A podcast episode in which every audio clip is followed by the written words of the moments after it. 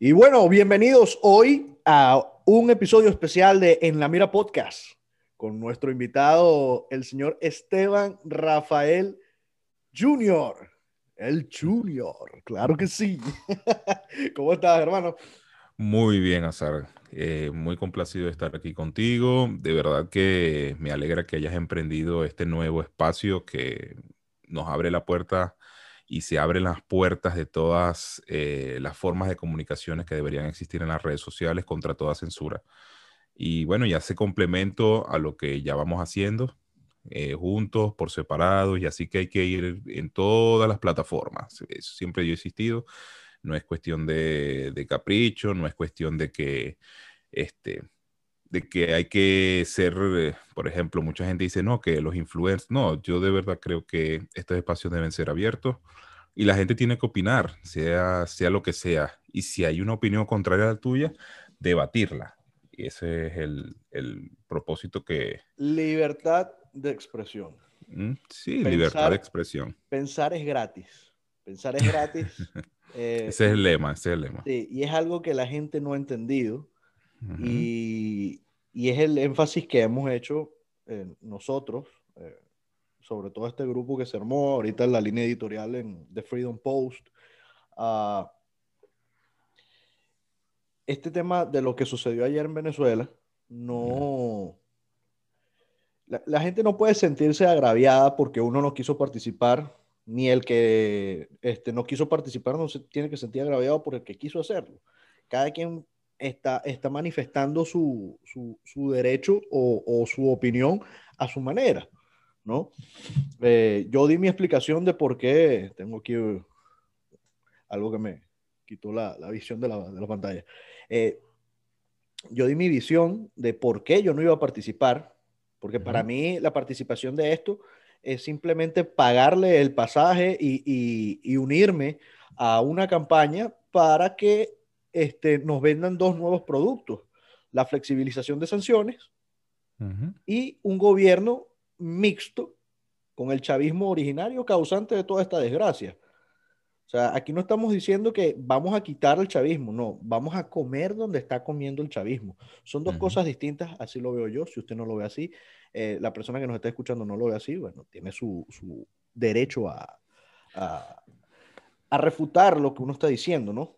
Pero eh, eh, hay que pensar, si tú te fijas, y disculpa eh, que, ya vi que me vas a decir algo, la, la, segunda pregunta de la consulta popular que habla de los movimientos. Sí, háblame, háblame de las tres preguntas. Fíjate que yo he estado tan desconectado, porque no es que quiera estar desconectado de la situación de Venezuela. Yo decidí desconectarme de alguna forma porque yo siento que la situación de Venezuela ha sido repetitiva y cíclica, pero no es en el tiempo y las décadas, es que anualmente ya es cíclico y si la gente no se está dando cuenta de que esto se está repitiendo del 2014 al 2015, 2015 al 2016, 2016, 2017, 2017, 2019, la gente no se ha dado cuenta que la historia de nosotros es la más cíclica que existe en la historia de la, de las historias de, de, todos los países. Por lo menos en Estados Unidos se repite, qué sé yo, de 1929, eh, la Gran Depresión, sí. ahorita. Pero Venezuela es cíclico. ¿Cómo no vamos a poder saber de lo que está sucediendo? Explícame de las tres preguntas. ¿Qué, qué es lo que se decía? ¿Qué, Fíjate, porque en realidad... Eh, eh, el problema de las tres preguntas está en que es, o sea, es muy sencillo de entender cuando te preguntan si usted está de acuerdo a, a que haya alguna acción eh, que, que, busque la ayuda internacional uh -huh. para salir de la, de la dictadura, eh, esas son atribuciones de la Asamblea Nacional por el artículo 187, numeral 11.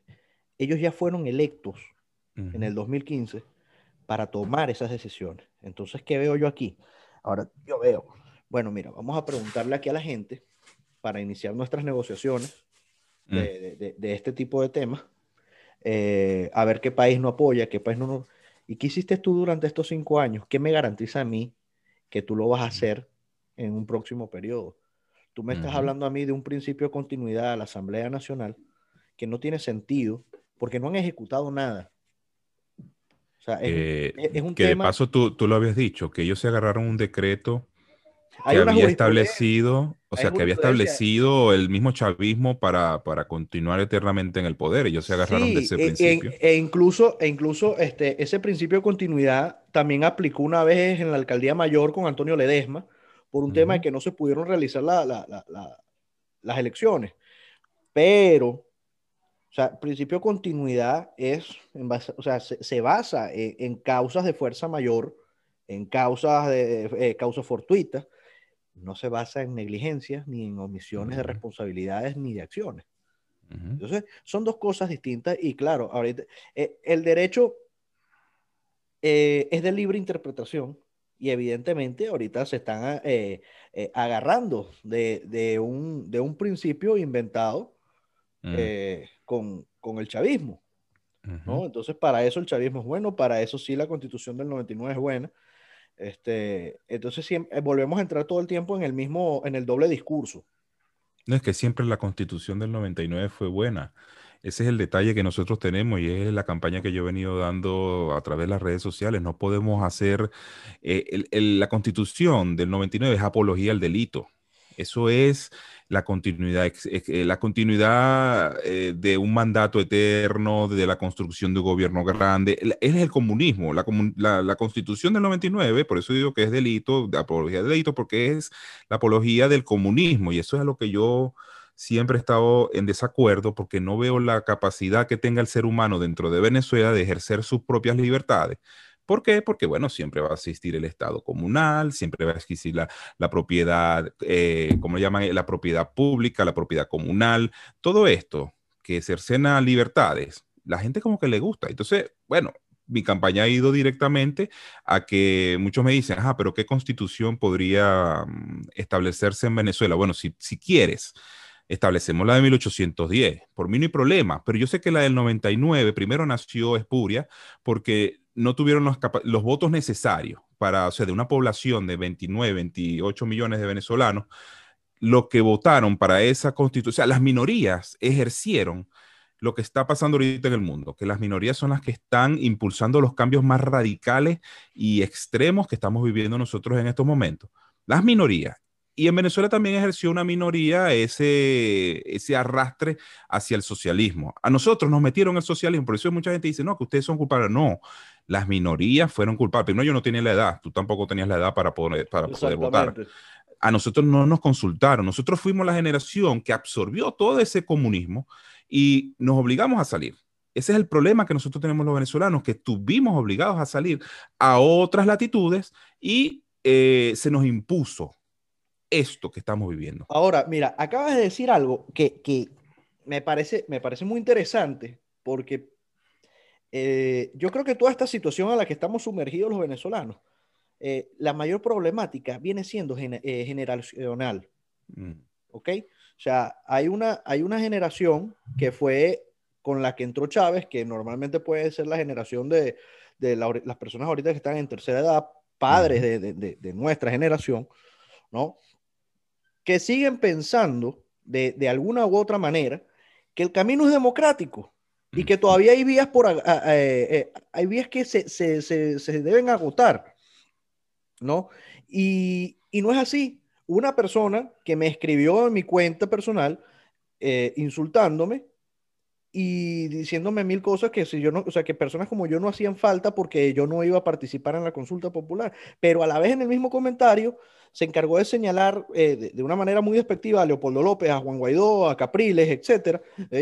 ya, señor, pero ¿qué estás hablando tú si son ellos los que están promoviendo esto? ¿No? O sea, eh, eh, creo que su generación ya tomó bastantes decisiones y la que pagó los platos rotos fue la mía. Sinceramente, o sea, lo veo así y nadie me va a quitar eso de, de, de, la mente. Entonces la mía es la que quiere salir en realidad de este, de, este problema, porque si tú empiezas a hablar con personas contemporáneas con nuestra edad, todo el mundo te va a decir lo mismo. Yo no me creo el cuento de que votaron 6 millones de personas, no me lo creo. Así como evidentemente no me creo el, el, la votación del chavismo, que por favor, desde, desde que hicieron las presidenciales el año antepasado, esto se sabía que iba a suceder. Nadie está con el chavismo o sea, yo, yo me, atrevo a decir que puede ser un millón, dos millones de personas como mucho en todo el país, más los que están votando obligados. Vamos a redondeártelo a tres. Y que nadie se dio cuenta de esto, Azar. el detalle con todas estas votaciones es que nos aumentaron 250, a 253 diputados. Nadie le ha parado bola a eso. O sea, todo el mundo dice, bueno, sí, se escogió la asamblea, pero de ciento, ¿cuánto? De 120, 130 diputados. Ya yo no sé el número de diputados que yo solamente sabía. bueno, o sea, no sé ni cómo se van a sentar allá adentro. Eso, yo, yo lo único que sabía es que el 2015 nosotros teníamos la mayoría calificada y ultra calificada para poder hacer lo que nos daba la gana, y hablo nos daba la gana porque nosotros nos incluimos a todos en ese paquete, queríamos salir del comunismo, y eran más de ciento, bueno, no voy a ahorita... sí, pero es que aquí han hablado, Esteban, de, de, de, los ceses de usurpación y no ceder espacio. Y, y, la cosa fue al revés, porque desde que se instaló la Asamblea Nacional ni siquiera defendieron los curules de, de los diputados indígenas.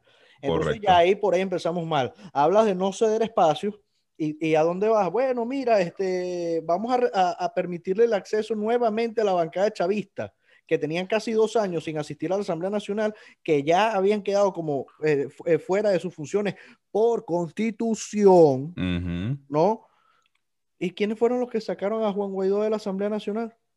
La bancada chavista. La bancada chavista se metió, él, metió al enemigo y eh, haciendo, para ser exactos, eh, habían 167 puestos.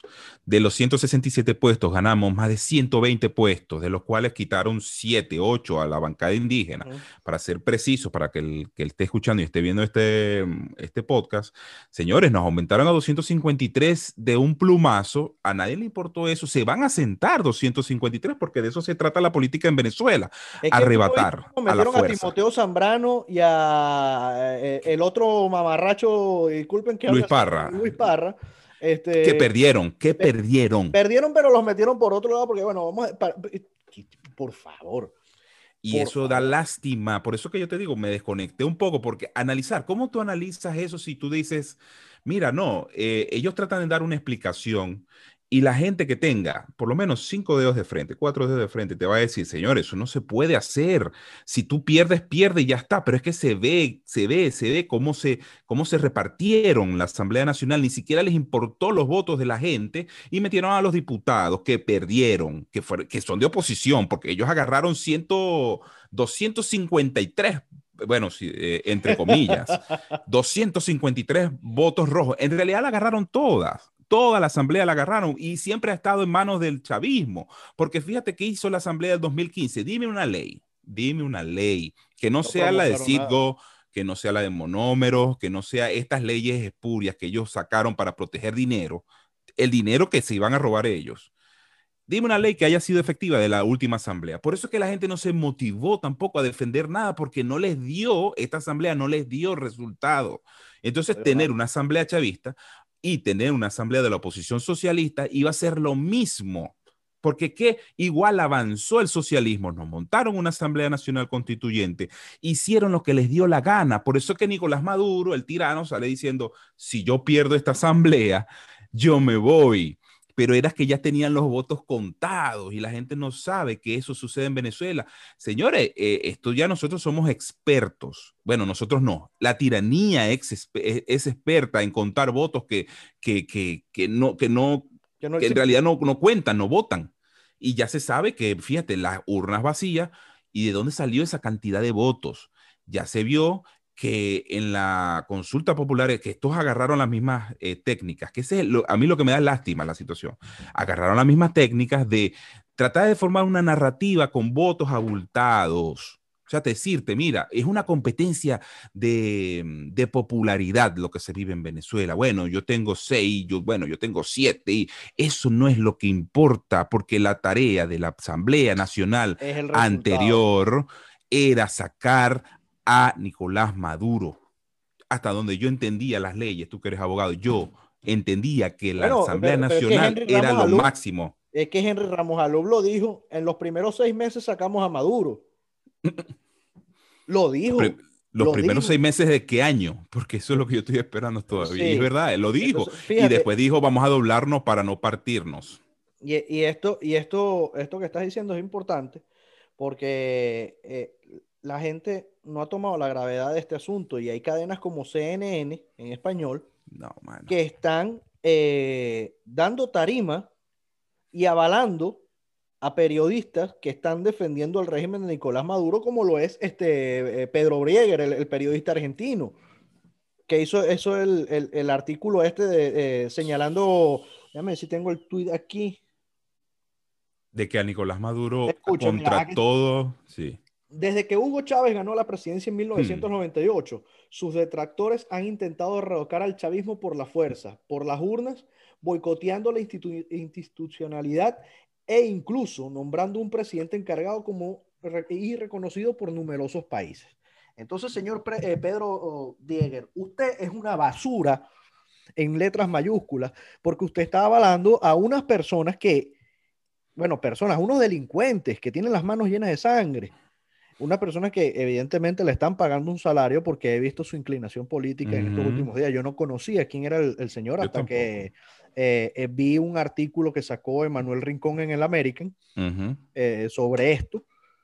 muy interesante, recomiendo, recomiendo leerlo. porque todo el venezolano que lea esto, sobre todo el artículo de CNN, se va a sentir ofendido. O sea, esto es literalmente una patada en los huevos para los venezolanos a nivel mediático. Que CNN se preste para esta desgracia literalmente ya esa cadena ha quedado claro, ha dejado claro lo, prostituida que está. Porque aquí no, estamos hablando de un tema de, diversidad de información. Estamos hablando de un tema eso es línea editorial. De, avalar eh, un genocidio eh, que no es silencioso, un genocidio que ya tiene años produciéndose en Venezuela, un genocidio que ha llevado a situaciones extremas a venezolanos como el día de ayer, donde 19 personas perdieron la vida en Trinidad. este, y no ha sido viral. No ha sido viral la, información, no ha dado viralidad que dio el, que dio el mismo, lo que dice Tamara Suju, el niño que, muere ahogado en unas orillas de, Siria.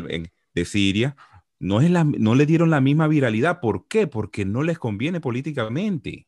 Eso, el problema de nosotros es que eh, Venezuela es un centro de conveniencias políticas, porque fíjate lo que sucede también, y ahora vámonos para el otro lado. Ese, ese señor es una basura, ese señor eh, es más. No, el problema de la... Por favor, o sea, por favor.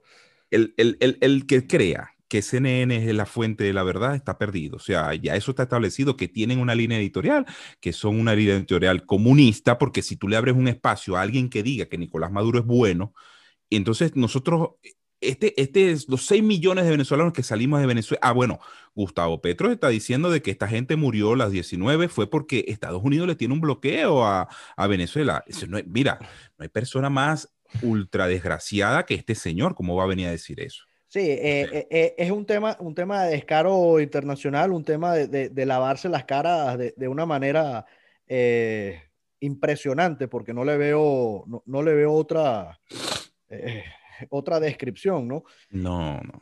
No, Y, de verdad que yo veo que la gente tampoco reacciona, bueno, sí reacciona en las redes sociales, pero más allá de, de, como dicen muchos opinadores, bueno, si un millón de personas se levantaran, como nos levantamos alguna vez, que, bueno, se levantó, pero ¿qué pasó? Agarró, eh, la, capitalizó algo porque eh, fue algo, o sea, fue la Mesa de la Unidad Democrática, entre un grupo de personas que quisieron fue subirse en un escaño de poder para seguir también robando, eh, como dice Laura, los rojos y los azules robando. Sí, es, para comer, es para comer en el mismo lugar. Es para comer en el mismo lugar donde unos tienen más de 20 años comiendo, este, pero no para combatir lo que en verdad está llevando a, desgracia al venezolano. Entonces, coño, pana, eh, uno, ya, ya, ya, uno está cansado. No, y, y, te pones a ver, esta gente empieza a decir cualquier cantidad de, de, de situaciones que puedan eh, excusar lo que sucedió con esto. Yo sé que 19 venezolanos no representan, yo, mucha gente, mira, han llegado hasta decir, bueno, pero es que son 19 venezolanos, tú no puedes decir que todos los venezolanos, solamente esos 19, o sea, tú no puedes decir que los 30 millones de venezolanos, ok. Pero fíjate que si esto es lo que sale a la luz pública, estos 19 venezolanos que se ahogaron, ¿Qué es lo que no sale a la luz pública? Porque en Venezuela no hay libertad de expresión, no hay libertad de prensa, no hay internet para poder, para poder eh, reportar desde la calle. Entonces tú te pones a ver esto y sale a la luz otra información que te dice que Nicolás Maduro rechaza un cargamento de ayuda humanitaria de alimentos porque no puede tener el control sobre, sobre, esta, sobre este cargamento y él lo rechaza. Inmediatamente sale la información de estos 19 muertos que salen de Venezuela porque se están muriendo de hambre. Y tú ves la historia de algunos, bueno, la historia que pueden capturar de, de niños, niños. O sea, porque es el problema, niños, no eran 19 adultos. Hay Cuatro niños, en la niños sí. Que decían, papi, vámonos de Venezuela porque ya me siento flaquito. Esas son vainas que uno tiene que tocarle y hay personas tan hijos de puta. Y disculpa si esto, si, si, no, no encuentro otra palabra. Sin filtro. Así que- Como Petro, como el periodista de CNN, como Leopoldo López. Porque los voy a meter porque estos son socialistas, porque ahí es donde uno tiene que entrarle a la gente.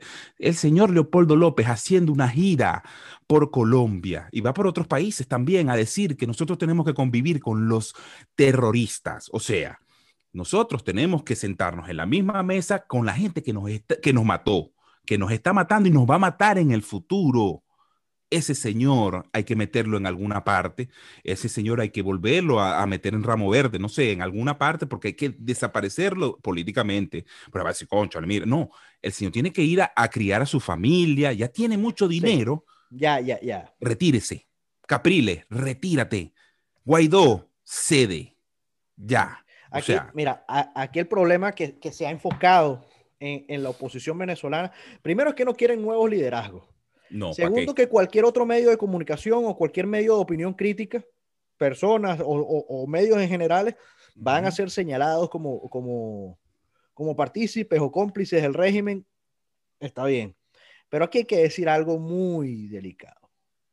Eh, grupos de resistencia, por ejemplo, están siendo convocados a una reunión con personajes del interinato para que bajen la guardia con el tema del ataque en las redes sociales. Y a mí no me pueden decir que esto es mentira porque a mí me invitaron. Y yo no voy a ir a una reunión donde a mí no me van a dar el derecho a palabra. Mm, Y menos con este tipo de personajes. Yo ya advertí a las personas que tenían que advertir que sé que van a participar en eso. ¿Ok?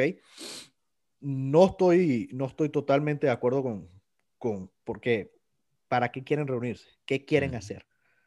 Callarnos, ofrecer un, un bozal de, arepas por un tiempo, porque saben que la mayoría de los chamos que están o que estuvieron vinculados con guarimbas, con protestas, con Oscar Pérez, con grupos eh, eh, que, que- dieron eh, guerra a, a- los militares venezolanos y a, a- a- a lo- lo- los organismos terroristas de autoridad, entre paréntesis, entre comillas, este, les están negando los asilos, pero por todos lados, por el Mm. hecho de no pertenecer a un partido político. ¿no? Que no debería ser así, no debería ser así porque... Ojo, esto, esto, eh, el- la negación de estos asilos están sucediendo en países como Chile, está sucediendo en países como Perú, está sucediendo en países como Argentina, eh, O sea, en- dentro de los 60 países que... que estaban, eh, que reconocieron, o sea, eh, y, Ah, y esto me centro más que todo en lo que está para- pasando entre Chile y Perú. ujú. O sea, si tú no tienes un carnet de voluntad popular o de primero justicia o de acción democrática, usted no va a ser eh, catalogado como, como preso político, o sea, como perseguido político. Si usted no pertenece a ningún partido político eh, y está preso en Venezuela, usted no está considerado como un preso político, sino como un terrorista.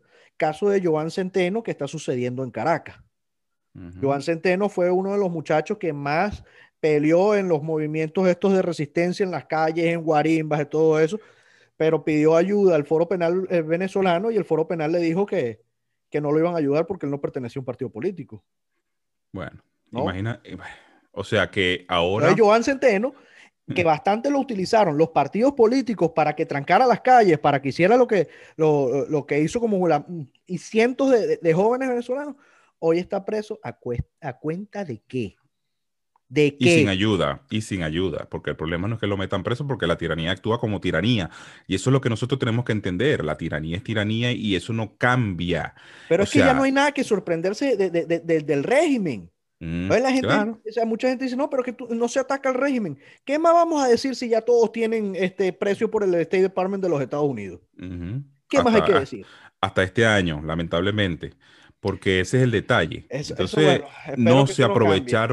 No aprovecharon las ventanas que tuvieron para poder actuar y se pusieron a negociar. Y eso es lo que va a seguir. Por eso es que esta consulta, y volvemos a la consulta, fue como queriendo decir, por eso te digo, es un concurso de popularidad y de números, números maquillados, donde le dice, mira, o sea, son números para sentarse a negociar. Y eso de verdad me causa es asco. ¿Por qué? Porque si tú le estás preguntando a la gente, mira, tú quieres que nosotros, porque eso también me parece hasta estúpido, o sea, es como que si le hubiesen preguntado en Panamá a la, gente, a, los panameños, miren, ustedes quieren salir de, de Noriega, de verdad, o sea, vamos a darle dos años más. No, ahí sucedieron unas situaciones políticas y entró Estados Unidos y sucedió lo que tiene que suceder. Eh, con Churchill. Miren, ustedes quieren, ustedes quieren que el Quieren que el pueblo nazi no nos invada. Vamos a hacer una consulta a ver si ustedes quieren. De bola que no. Esos son, esos son posiciones que tienen que tomar los líderes con bolas, con huevos, que te dicen que tienen que saber que aunque sepan que las decisiones que puedan tomar llevan repercusiones, tienen que tomarlas, porque para eso son los líderes, para que la población sea dirigida y aunque a algunos no nos guste, tomen las decisiones que tengan que tomar para salir de los problemas, porque el, en Venezuela hay un problema. Es más, es una fatalidad para toda la región. hay, hay, unos cuantos. Hay unos cuantos. No es que, no es que hay uno. O sea, y, y, esto, y esto hay que decirlo y hay que, hay, hay que ser muy retórico en esto y, y, repetirlo hasta que la gente se le meta de una vez en la cabeza. Porque los que estamos en el exilio no estamos aquí por deporte ni porque nos dio la gana. Y si te, eh, que uno en el exilio tiene, ah, que tienes más facilidad, sí tengo más facilidad de ver las cosas, fíjate. Porque yo quisiera estar viviendo como vivo en el exilio en mi país. Yo quisiera este, poder salir en mi país con un teléfono en la mano, a la calle, a pasear a mi perro o a lo que sea, sin saber, o sea, sin, sin tener la preocupación de que me van a robar. ¿Me entiendes? Tú ves la, la, la, la vida que se está dando esta gente oposición.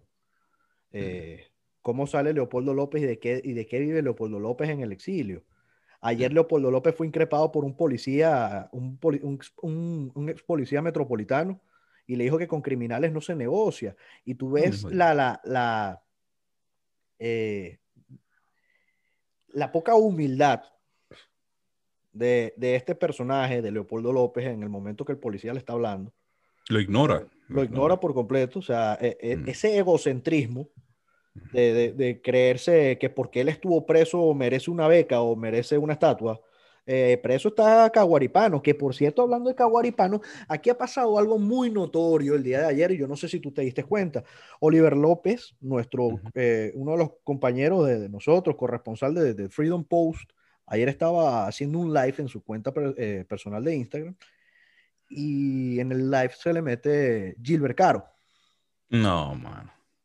Eh, han tenido una serie de debates y Oliver López sacó eh, el, nombre de Caguaripano. Y, y, este diputado de, de, esta Asamblea Nacional, que todos sabemos quién es, señaló que el interinato está ayudando a Caguaripano.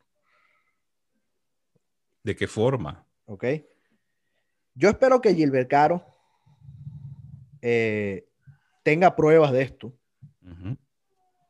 ¿no? Porque eso, eso quedó grabado. Yo quiero saber dónde se va a meter si nosotros comprobamos que eso es mentira. ¿Me entiendes? Porque ya va. que tengo la sensación, que tengo la sensación, pero bueno, es algo como que hay que dejarlo allí y dejarlo grabado y ojalá que... Como es una gran amiga en el estacionamiento mental, hay que dejarlo ahí porque eso que dijo es muy grave. Aquí no han ayudado nunca a miembros militares de, de, de, grupos de, resistencia o grupos de rebeldes que se, eh, que se voltearon en contra de la dictadura o lo que sea. Eso no ha pasado. Los han entregado, los han entregado. Karim entregó. pero, pero ya va, pero es que fíjate una cosa, entre estos asilos que han salido este, eh, negados. Está Luis Armando Pérez, el hermano de Oscar Pérez. Entonces, ¿cómo tú me explicas a mí que Luis Armando Pérez tiene un asilo negado? Exacto. Y a Minta, a Minta le dan el asilo por, porque hubo una presión gigante. No, pero no, no, no solo eso. A Minta en primera instancia, con el primer funcionario de migración, fue, fue, o sea, fue, remitida directo a corte. Eso no es que se dice que fue negado, pero tampoco fue admitido. Tuvo que ir a, a, Apelar, sí. para, para, poder, para poder ser, justificar el asilo, ¿no? Entonces, la mamá de Oscar Pérez, la mamá de Oscar Pérez. Estamos, hablando, este estamos hablando de la mamá y el hermano.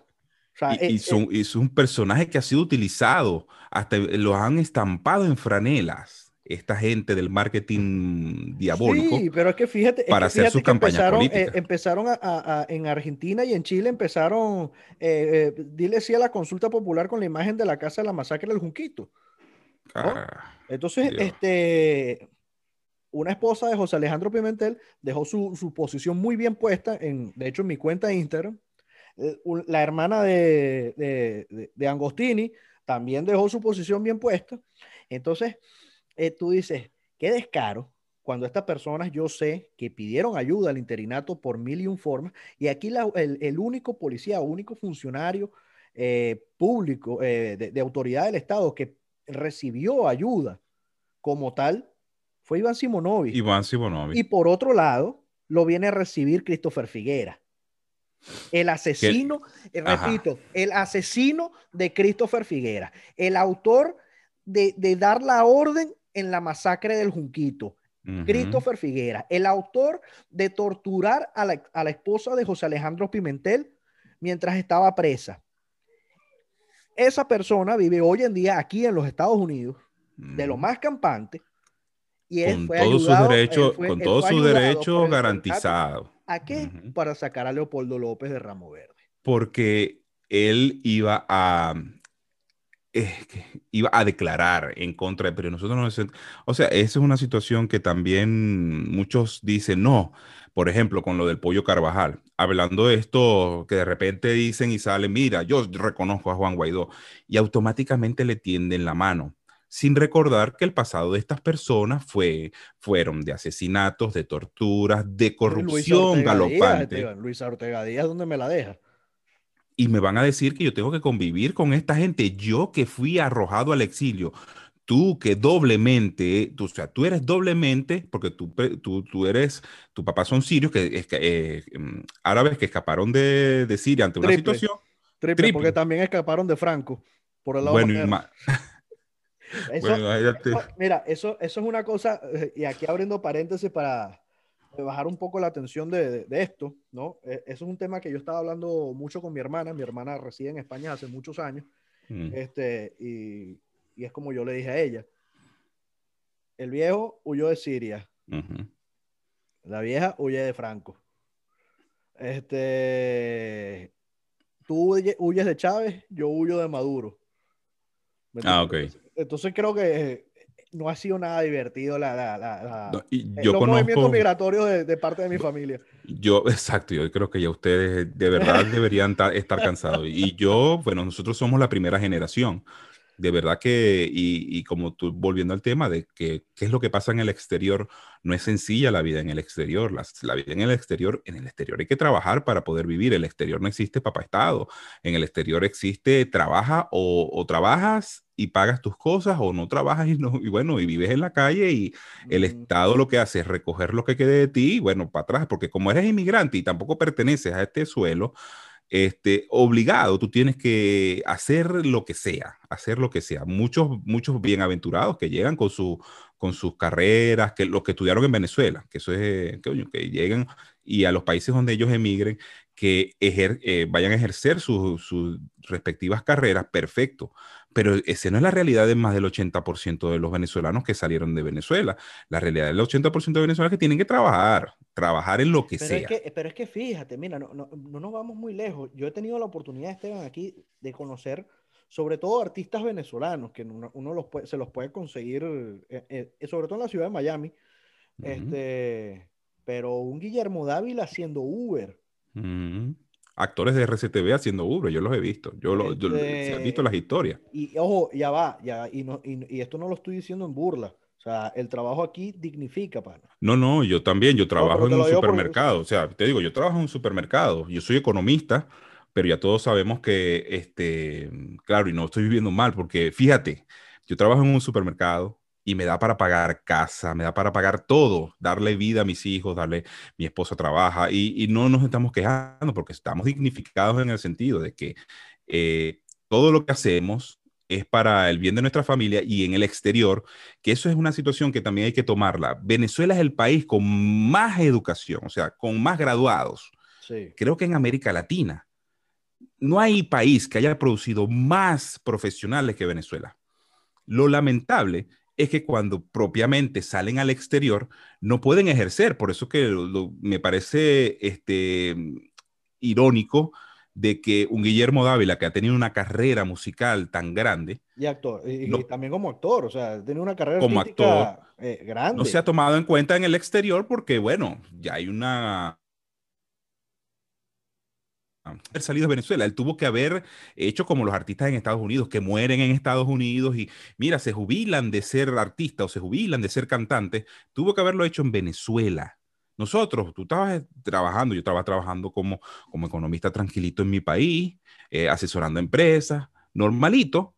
Ah, yo no tuve que haber salido de Venezuela y aunque posiblemente esté trabajando en la misma rama que estaba trabajando allá en Venezuela con supermercados, no tuve que haber salido de Venezuela porque sencillamente eso no era el, plan, ni tu plan, por culpa de esta situación que nosotros no escogimos, volviendo a cerrar el círculo, por aquello.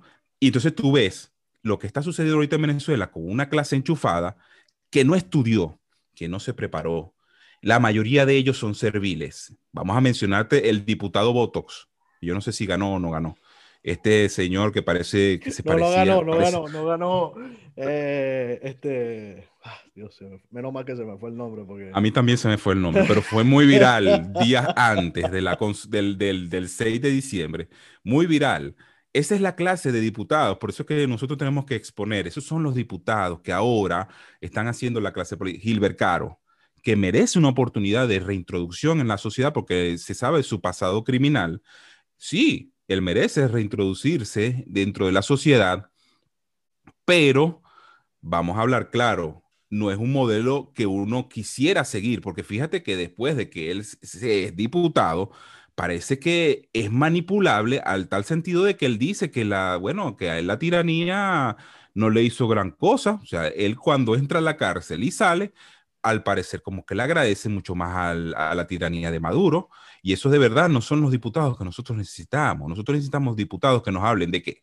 Por eso es que yo a veces yo me pongo, eh, me pongo extremo y yo digo, bueno, yo sé que en el test este que nos hizo nuestra amiga Laura, yo pensé que yo iba a salir totalitario. En, los test políticos es.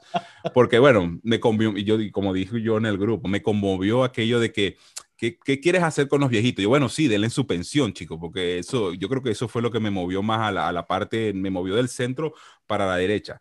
Y, y de verdad que, siendo extremo, yo quisiera que haya gente en Venezuela que nos hable de otra situación ya, como yo hablaba con mis amigos, mira, que nos tengan que hablar de, de que ya dejemos de depender del Estado, que llegue alguien y nos proponga algo como esto. mira, tú sabes cuando el día que yo voy a ser feliz, que llegue un político X, no me interesa, que nos diga, mire señores, los planes, estos planes que, que tiene metida la gente y los está arruinando, lo, Misión Robinson, Misión ahora el bono del Ayacaso, yo no sé qué es lo que están haciendo, porque eso es lo que hacen ellos, imprimir dinero para regalar, porque la gente cree que con el dinero que les está llegando son, bueno, ya yo creo que están aprendiendo lo de la inflación y qué es lo que, qué es lo que genera la, la imprimidera de dinero, pero eh, que nos llegara y nos dijera, mira, mis planes es después de terminar Maduro, vamos a terminar con Maduro, pero solamente todos estos planes de, paternalistas solamente van a estar un año.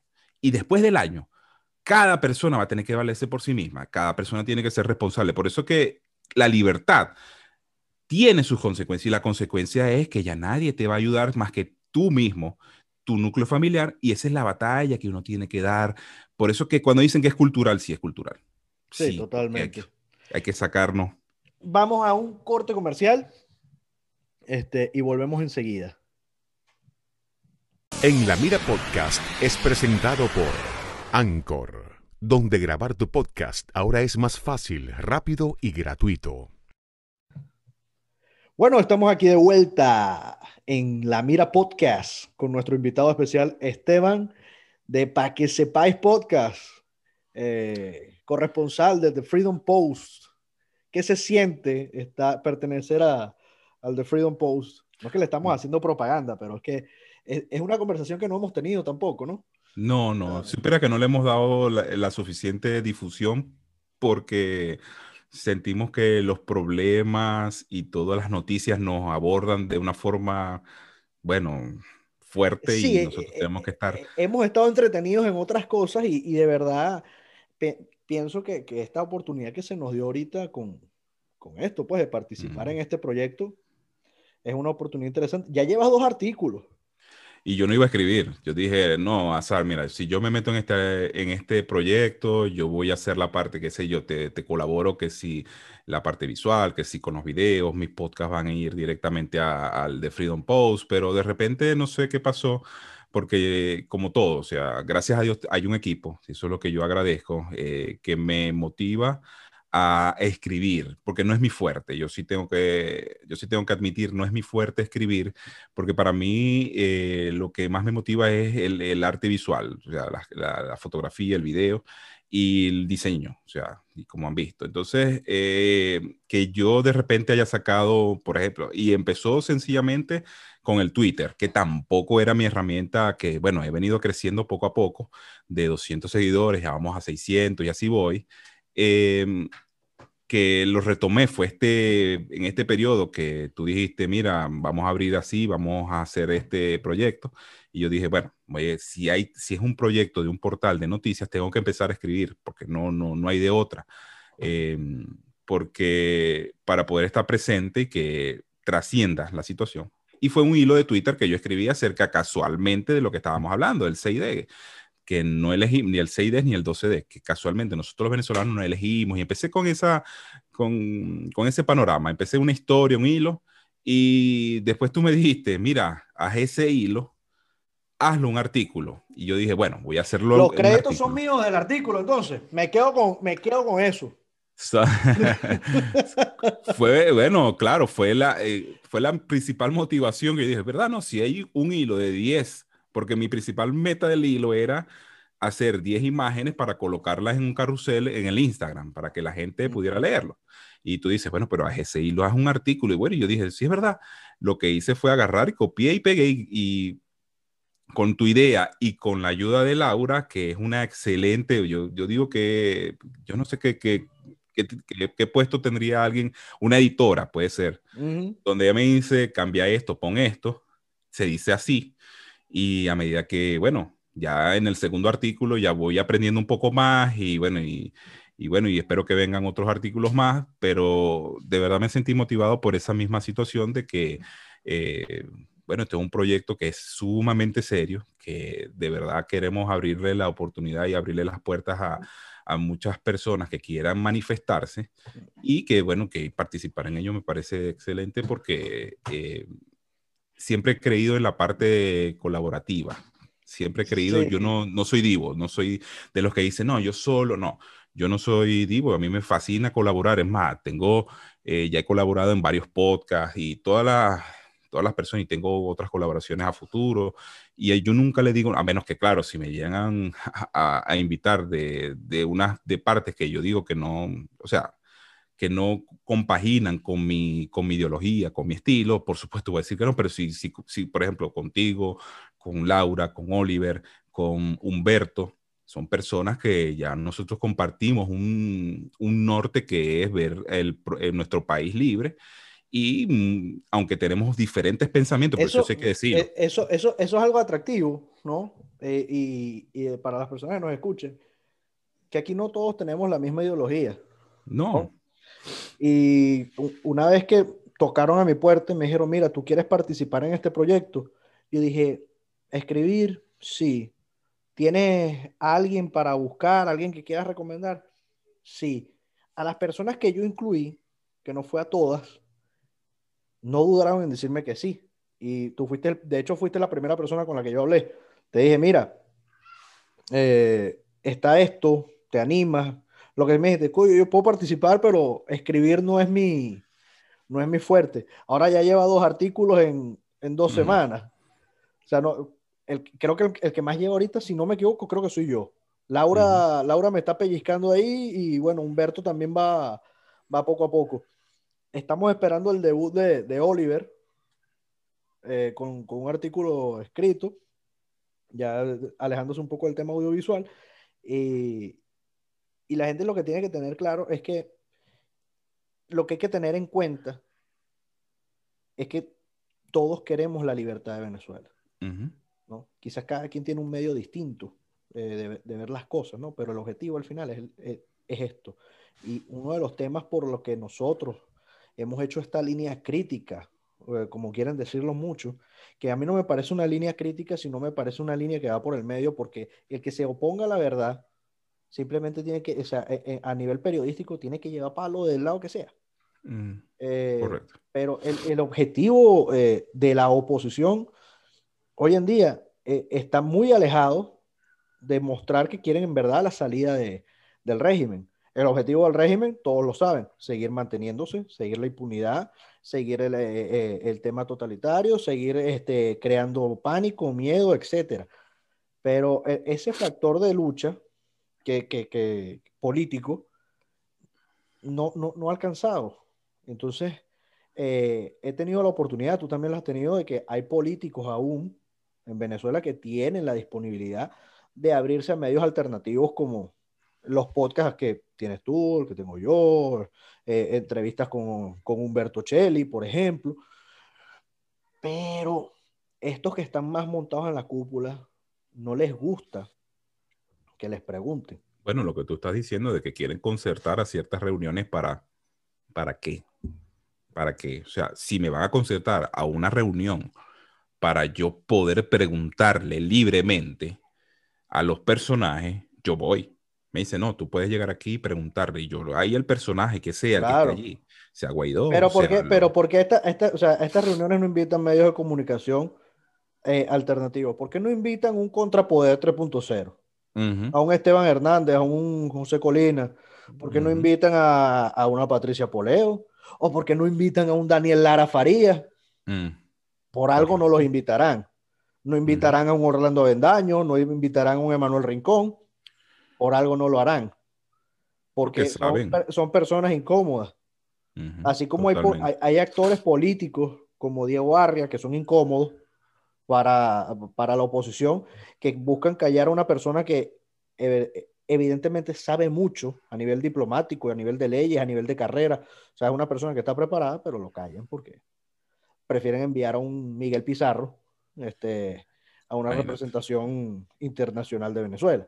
Que no ha hecho nada. Entonces, es verdad, y estos medios son prácticamente como que la válvula de escape de todas estas líneas editoriales absurdas mm. que tienen derecho a existir, pero como siempre hemos dicho, eh, estas líneas editoriales de estos, de estos medios que ya no son alternativos, que son los medios tradicionales, lo que llamamos nosotros los medios tradicionales, tienen todo su derecho, pero lo que no tienen derecho es a decir de que ellos están diciendo la verdad. ¿Por qué no lo es? Y fíjate lo que sucede en el artículo de CNN con respecto a Maduro y fíjate lo que, lo, que, lo que sucede en Estados Unidos con las redes sociales y con todo esto que ya es de una forma asombrosa que está dentro de la palestra y todo el mundo sabe cómo, cómo, cómo se está manipulando a través de las redes.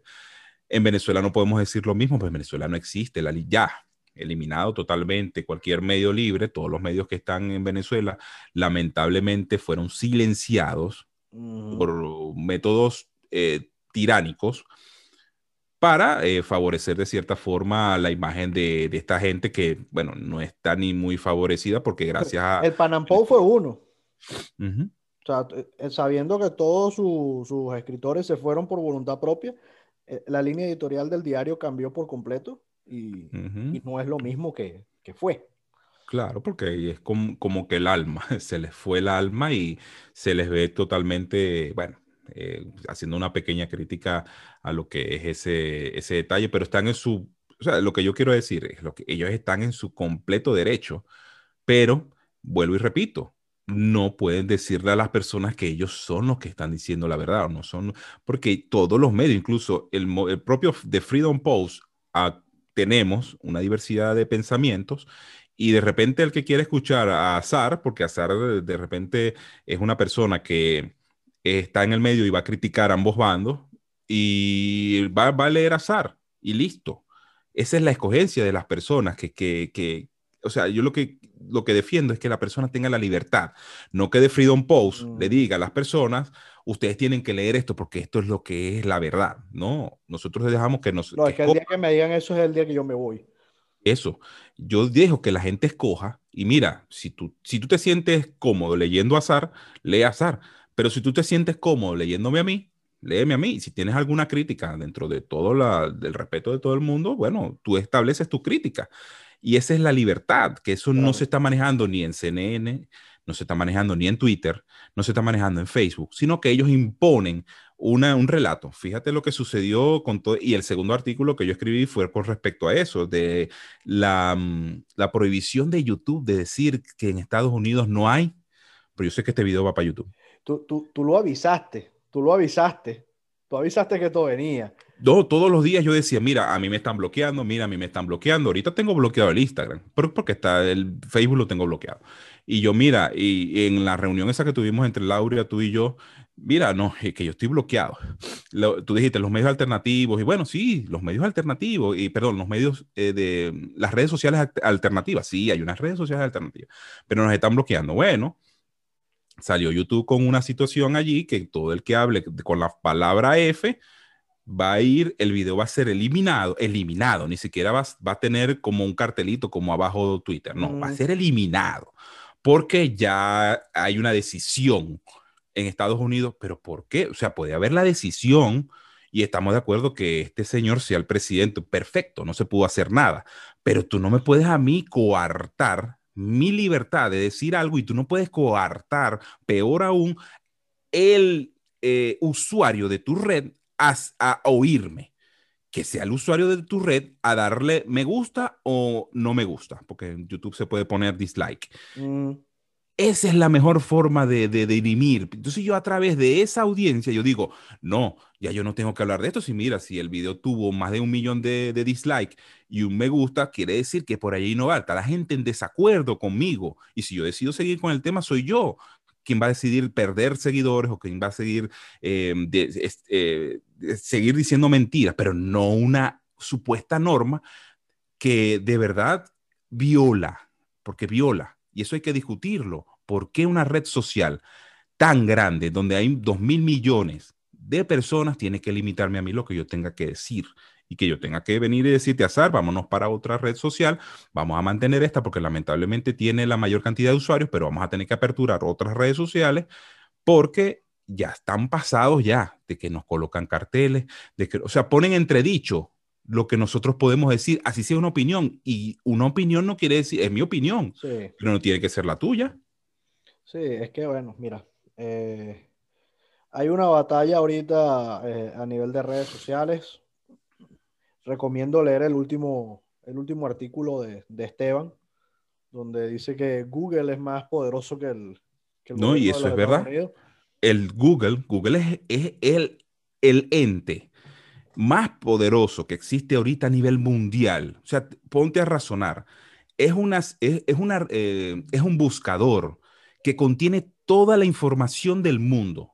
Toda, toda, toda. O sea, no hay comparación a la información de inteligencia artificial. el, de Yahoo, el de Yahoo quedó obsoleto hace cuánto, por ejemplo, que era la, la, competencia, o, incluso hasta el de, al de, Hotmail que tenían. Eh, eso no. El, eh, eh, está el DuckDuckGo, está mucho, hay muchos buscadores ahorita, underground. Está Bing, que es de Microsoft, pero, o sea, ellos se han adentrado tanto en la vida de las personas que incluso tienen información bancaria, tienen información de gustos, tienen información de qué es lo que les gusta buscar. Eso, eso es mucho más poderoso que la información que pueda tener un gobierno. Por eso yo digo que es más poderoso que, el gobierno de los Estados Unidos, es más poderoso Google. Google te puede quitar y te puede poner un presidente. Y eso se, demostró y, y lo demostraron en estas elecciones con lo que sucedió anteriormente. Ahora, te voy a preguntar algo aquí. ¿Ganó o no ganó Joe Biden para ti? Mira, yo acepto el resultado, yo no me mato a pasiones. Yo no me voy a matar a pasiones. Eh, si eso fue lo que se decidió por X circunstancia, ok, que sea Joe Biden, y nosotros en el de Freedom Post nos vamos a entretener estos cuatro años haciéndole oposición. Bueno, por lo menos yo desde mi, desde mi, desde mi, desde mi posición voy a entretenerme haciéndole oposición, porque ya yo sé cuál es el perfil. Para mí, para mí, no ganó. Para mí. Tienen que haber, o sea, y, y ya el hecho de que él no demuestre y no esté en favor de demostrarle a este señor que anda con el escándalo y con, miren que yo, mira, si tú no le demuestras a este señor que tú ganaste con todas las de la ley, dejas igual el mismo panorama en un panorama donde... Hay un panorama, hay un panorama de división. Ese, el panorama de los 74 millones que, votaron a favor de, en, en favor del otro señor, no le vas a aclarar que tú ganaste limpiamente, ¿verdad?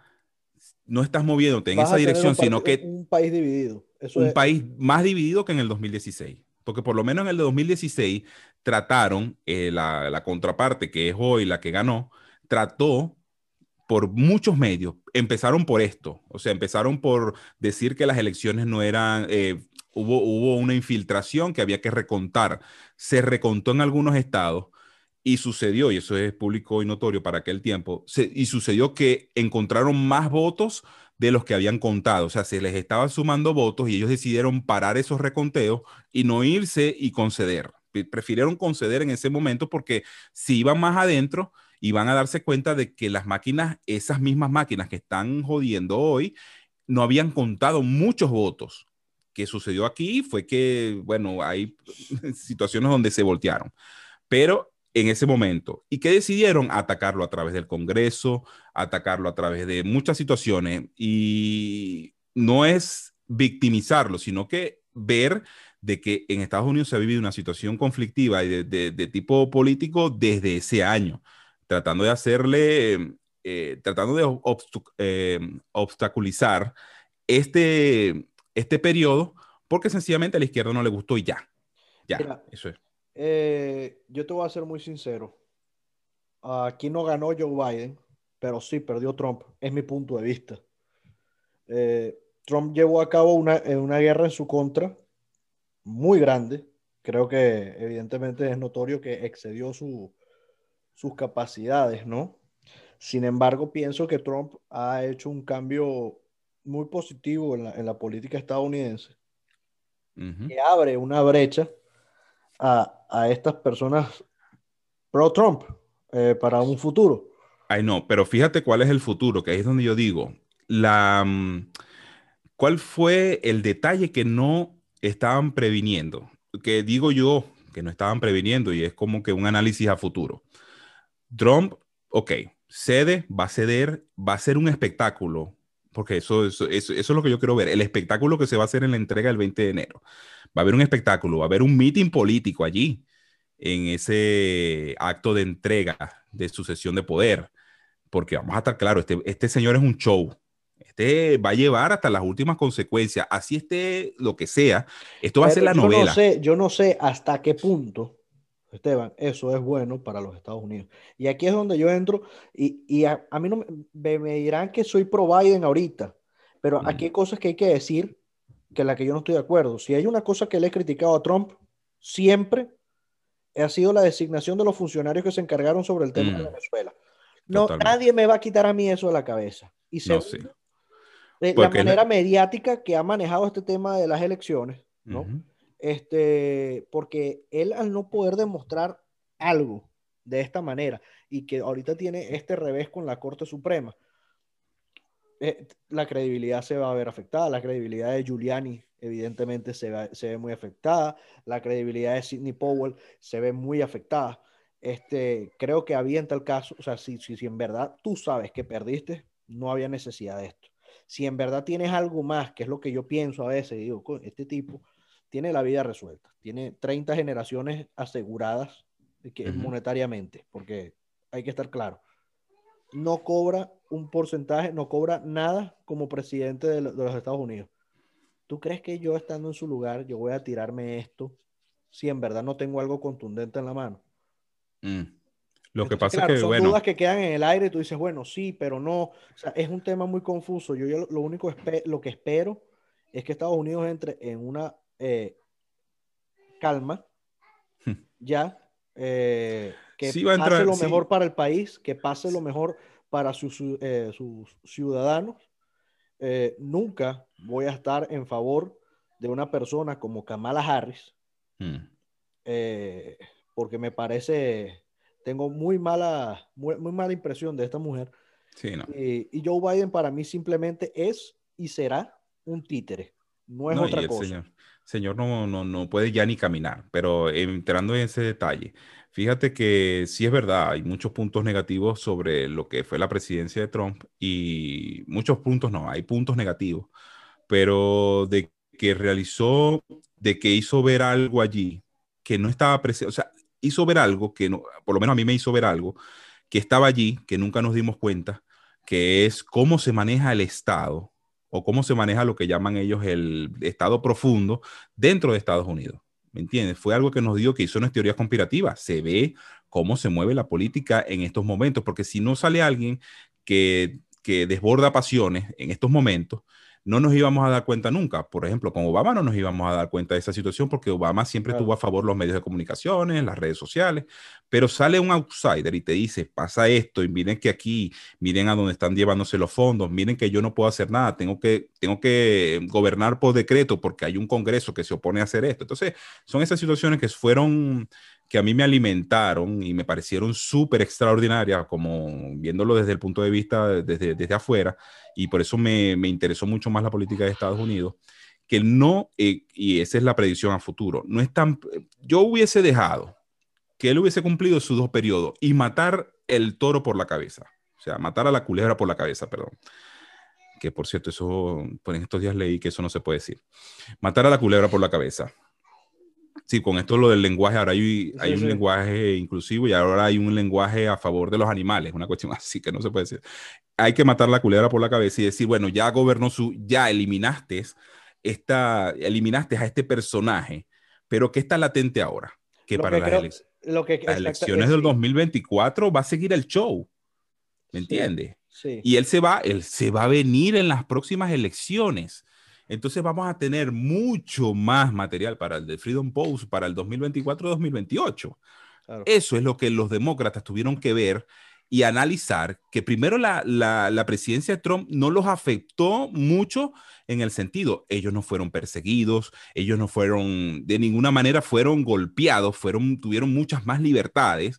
Si, se, si nos ponemos a ver, en el gobierno de Obama no hubo mucho de eso que digamos porque la gente estuvo muy taxiada, lo que llaman, estuvo muy, el, gobierno metió mucho la mano en el bolsillo de los ciudadanos. Es, todas estas situaciones que vivieron los demócratas felices estos cuatro años, tuvieron que haberla dejado pasar un ratico más para ellos llegar en el 2028, no precisamente con Biden, porque sabemos que no iba a poder, perdón, en el 2024, para que ya el 2028 ya Biden, ya Biden, ya Biden vota, en el 2028 ya Biden vota pero ya sabemos cómo va a votar. Y de haberlo dejado, dejado, dejado deslizar, esos son puntos de estrategia política que a lo mejor ellos no, no, como tienen el poder también de los medios de comunicación, a lo mejor ellos se sienten confiados en ese sentido. Y yo digo, bueno, tenemos Trump para rato. Yo siento que en el 2024 va a venir de nuevo en estas peleas por las primarias republicanas y yo siento que de, si no gana, llega cerca. Pero eh, este desenlace de verdad no se sabe a quién benefició porque... No, no, quedó claro, es verdad. Si tú cantas fraude, pero después mandas a votar también, porque hay, una, hay unas elecciones en Georgia. En Georgia. Y tú dices, bueno, hay un fraude, pero vayan a votar el 5 de enero. También hay una confusión en la gente que dice, pero tú estás cantando fraude, chamo. O sea, vamos a hablar claro, ¿qué hacemos? Bueno, es lo que tiene que explicar, miren, señores, lo que pasa es que esto es un estado que yo no controlo, esto no es un estado que tenemos que hacerle la batalla como hacen la batalla ellos. O sea, deslizaron esta posibilidad de que si esta gente hizo un una supuesta trampa con mailing boats y todas estas máquinas, ellos también como que las van a hacer ahora, porque se han visto por allí, me han pasado videos donde republicanos se están mudando a Georgia para hacer votaciones y después volverse a ir, ¿me entiendes? O sea, esto, que, esto es lo peligroso, que eso es lo que yo comentaba con Laura. Lo peligroso de esta situación es que ahora no solamente la trampa va a venir de un solo lado, van a venir de los dos lados. Va a llegar un momento que ya asumieron la trampa como, y en, el fondo, y en el fondo vamos a escuchar bienvenidos a Venezuela. Porque... Y en el fondo, por eso que ellos están preocupados y yo escucho mucho, mucha, y leo muchos artículos de conservadores que dicen, señores, estamos ante la presencia de una república bananera en donde esto se va a decidir es por trampa de ambos y ambos lados. Y eso es lo que nosotros no queremos, porque ya, bueno, ah, nos estás ganando por esta, por esta práctica, bueno, nosotros también vamos a ejercer esa, porque fíjate que ya Trump para las elecciones de el 5 de enero, ya él no dice vayan a votar eh, en presencia, ya dicen, si usted está preparado para votar, prepárese desde este momento. Vean las propagandas de, que ahora está lanzando para esas elecciones. Ya no está diciendo voten en presencia, ahora está diciendo, si usted va a prepararse con un voto temprano, hágalo. Ya cuando tú dices hágalo, ya ahí dijo, no. Sí, hay, eh, hay una, una sesión ahí, por decirlo de alguna manera. Pero bueno, amigas y amigos, este ha sido el episodio número 10 de En la Mira Podcast, ya llegando al final de esta temporada donde nos, se nos atraviesa aquí diciembre. Esperamos que todos tengan unas festividades eh, muy bonitas. Eh, seguiremos activos por The Freedom Post. Estamos, estamos en, la misma, en la misma línea, compañeros. Sí, claro. Esteban, ¿cómo te buscamos por las redes sociales? Esteban Rafael JR, en todas, en todas las redes sociales, estebanrafaeljr.com. Bueno, aquí tenemos al único maracucho en Reino Unido. Este, nos estamos viendo. Esto fue todo por hoy. Chao, chao. En la Mira Podcast es presentado por Anchor, donde grabar tu podcast ahora es más fácil, rápido y gratuito.